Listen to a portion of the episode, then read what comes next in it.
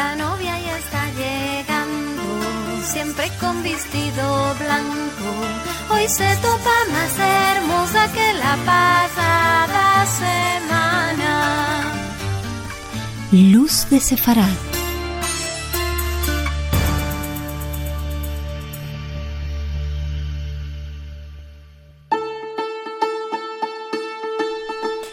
Pues hablamos en sefardí, una lengua de base medieval a la que se ajustan palabras de las lenguas y dialectos de las ciudades donde los sefaradí moraban.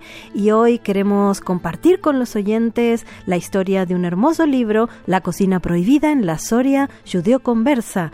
Y vamos a sentir palabras de su autor, Ángel Martín Martínez, que nos habla de cómo estas recetas de las judías conversas a la fuerza fueron cuadradas y se fueron transmitiendo hasta hoy en día. Lo sentimos y dirá cómo es que se interesó por este tema y cómo principió este libro. Mira, pues fue un poco por casualidad. Yo soy, me gusta mucho la historia, aunque no soy ni historiador ni soy cocinero, ¿no? Pero llegó, llegó a mis manos la noticia de que en una panadería en Estados Unidos se estaba triunfando una, una matzá, un panátimo, ¿no? Que, que su receta era de almazán y de una judío conversa de almazán. Entonces me llamó esto mucho la atención y empecé a investigar sobre el tema. Eh, fui poco a poco conociendo a diferentes personas que, me iban dando pistas y, y, así pues llegué hasta, hasta unos libros en los que tienes eh, publicadas, digamos, las, lo que eran las actas inquisitoriales y, ahí vi que aparte de, de, sacar la receta de esta matcha, pues que se podían sacar de otros muchos más platos de las acusaciones que se habían hecho contra los judoconversos de Almazán y, y de las o aproximaciones por lo menos a, lo que eran aquellos platos y que nos devolvían pues a, una cocina arqueológica, ¿no? Excavar ahí en, en las actas inquisitoriales pues para para ver eh, qué era lo que comían aquellos conversos y sobre todo pues los motivos por los que fueron acusados ante el Tribunal de la Inquisición. Es muy interesante porque es un libro justamente que nos habla de mucha historia. ¿Con qué apoyos contó el libro? Porque sabemos que es una segunda edición de un otro libro, ¿no? De la cocina prohibida. Cuéntanos la historia, cómo, cómo fue. Sí, bueno, esto fue, pues yo, la gente que conocía que yo estaba haciendo esto, pues me animaba a que hiciera una publicación, pues lo que es muy interesante y tal.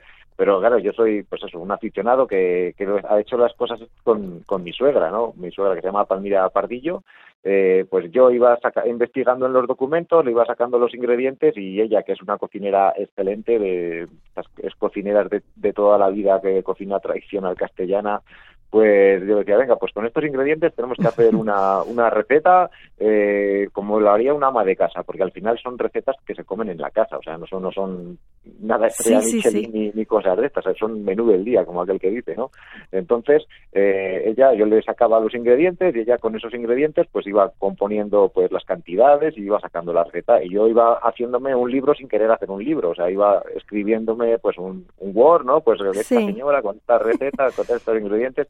Y la gente que venga pues publica algo pues eh, hicimos una primera publicación muy sencillita no pues eh, sin sin pues sin grandes pretensiones pues para unos poquitos ejemplares para que la gente del pueblo que, que a la hora que tenía curiosidad para que lo compraran.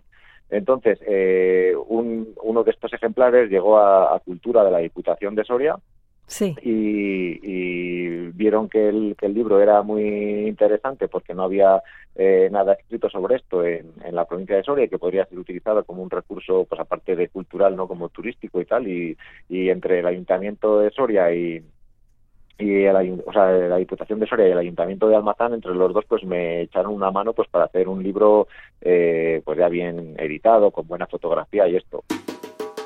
Pues habló en Sefardí Viviana Rangel Barnatán para Radio 5 Todo Noticias.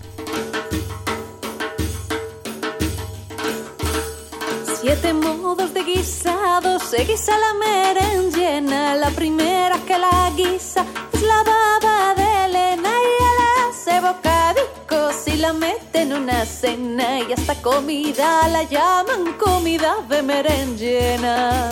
A mi será así, que le agrada beber vino y con el vino, vino, vino mucho y bien le vino.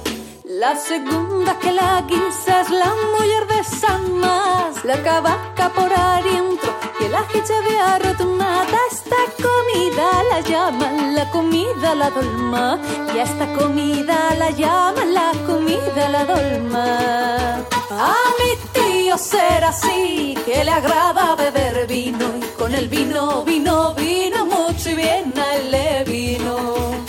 La trasera que la guisas, mi prima dicho te la cabaca por adentro y el ajiche de arritmo de esta comida la llaman la comida al almondrote y hasta comida la llaman la comida al almondrote.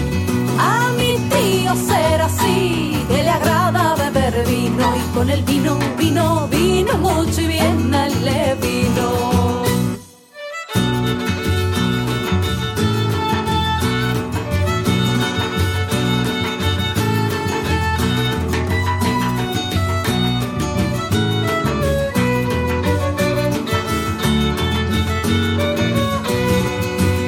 La alburnía saborida en color. Venaremos una cena, nos gozaremos los dos antes que venga algo sano y le quite la sabor. Antes que venga algo sano y le quite la sabor. A mi tío será así, que le agrada beber vino. Y con el vino, vino, vino, mucho bien, ahí le vino las mesas de las fiestas siempre brilla el jandra. Ya la pastelicos, brillan en los platos, esperando a ser servidos con los huevos jaminados, esperando ser servidos con los huevos jaminados. A mi tío será así, que le agrada beber vino y con el vino, vino, vino, mucho bien le vino. La salada de mejacines, pastos y saborida. Mi vecina la prepara con mucho aceite de oliva. Acompañan a los rostros de gallina. Y estos platos acompañan a los rostros de gallina. A mi tío será así, que le agrada beber vino. Y con el vino, vino, vino mucho bien le vino.